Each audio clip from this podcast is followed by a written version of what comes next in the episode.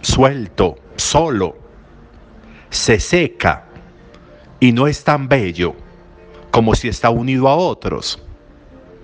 Si un pétalo renunciara a unirse a otros pétalos, no tendríamos flores, la belleza de la flor.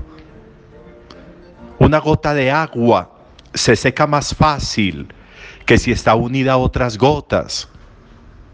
Si una gota renunciara a unirse a otras gotas de agua, no tendríamos lagos, ni mares, ni ríos. La belleza del mar, la belleza de los lagos.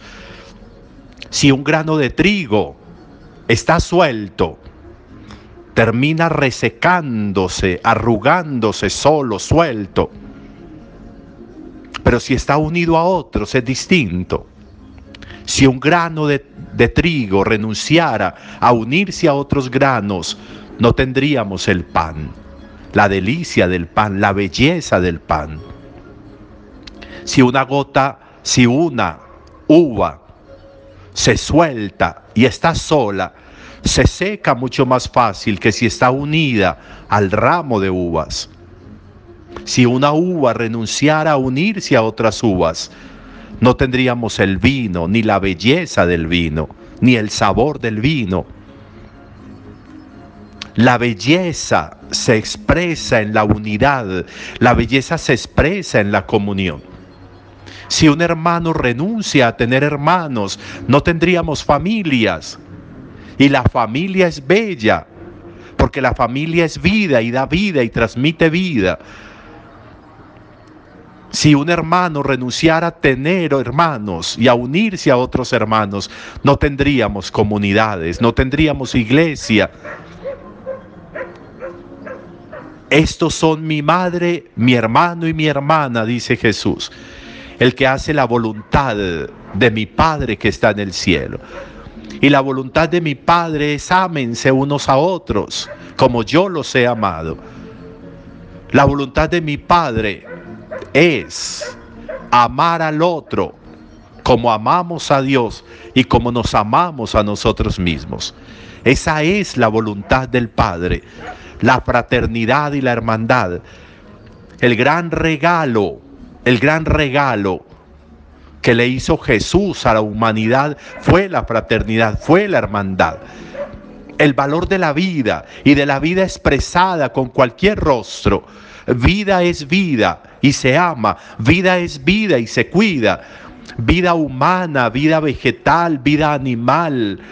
Vida es vida y soy hermano de la vida y soy hermano de las plantas y soy hermano de los animalitos y soy hermano del agua y soy hermano del otro. La hermandad tiene que expresarse ahí. Yo podría haber sido una planta, yo podría haber sido un árbol, yo podría haber sido un animalito, yo podría haber sido, habría tenido otro rostro de vida. Tengo la misma vida de los demás, solo que con un rostro diferente, pero es la misma vida. Y por eso la vida mía tiene sentido si está unido a otras vidas. Si como principio rector de mi vida, mi vida no se separa, mi vida no se margina hay belleza cuando hay vida en conjunto. Hay belleza cuando hay vida en unidad. Cuando vemos animalitos, flores, plantas, árboles, agua, seres humanos, cuando vemos conjunto de vida, eso es bello, eso es bello.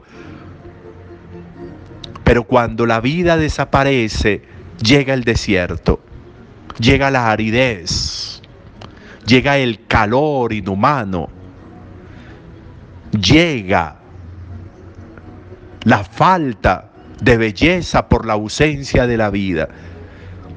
Y cuando yo me margino de la vida me vuelvo un desierto y hay aridez en mi corazón y en mi mente. Y por eso no me funcionan las cosas cuando estoy suelto, porque soy un desierto, porque estoy en un desierto, porque estoy rodeado de desierto. Puede que yo me sienta vivo, pero si alrededor mío no hay vida, eso se va volviendo desértico y árido. Y la vida nuestra puede volverse así. Y la vida nuestra, si se aísla, puede ser así. La hermandad y la fraternidad suman vida. Requerimos, requerimos la totalidad de la vida en nosotros para transmitir vida. Requerimos la totalidad de la comunión con la vida para que en nosotros la vida se traduzca, la vida se refleje, la vida se vea. Requerimos fraternidad, requerimos hermandad. ¿Por qué nos cuesta tanto sentirnos hermanos de la humanidad? ¿Por qué nos cuesta tanto saber que la vida se puede acabar y disminuir y dañar y destruir si yo la aíslo de las demás vidas? ¿Por qué nos cuesta tanto la fraternidad? ¿Por qué nos cuesta tanto entender la belleza de la comunión, la belleza de la unidad, la belleza de la hermandad? ¿Por qué nos cuesta tanto entender que cuando hay unidad y hay fraternidad, incluso puede haber intereses importantes en la vida porque se ponen las cosas en común? Llamamos hermano y hermana en la iglesia a quienes tienen vida en común. Miren qué tan bonito eso. Y esa vida en común lleva a que florezcan muchísimas cosas, incluso económicas. Qué bueno que nosotros lográramos descubrir el valor de la hermandad y que la tengamos como un principio rector. Soy hermano de la vida, de toda la vida, de cualquier vida. Soy defensor y apóstol de la vida, de cualquier vida. Cuido la vida, amo la vida, defiendo la vida, quiero la vida, lucho por la vida. Busco que la vida cada vez sea más fuerte. Cuando fraccionamos la vida entra la muerte. Cuando rompemos la vida entra la muerte. Cuando nos marginamos de la vida llega la muerte a nosotros. Y podemos caminar y hablar y abrir los ojos pero como muertos, porque estamos aislados y estériles. Qué interesante que nosotros esto que nos dice Jesús lo apliquemos. Estos son mi hermano, mi hermana y mi Padre, el que hace la voluntad del Padre que está en el cielo. Y la voluntad del Padre es que todos seamos sus hijos y nos amemos como sus hijos y nos queramos como sus hijos. Toda vida es hermana mía y toda vida la debo defender y la debo cuidar, porque de la vida que hay a mi alrededor depende la vida mía.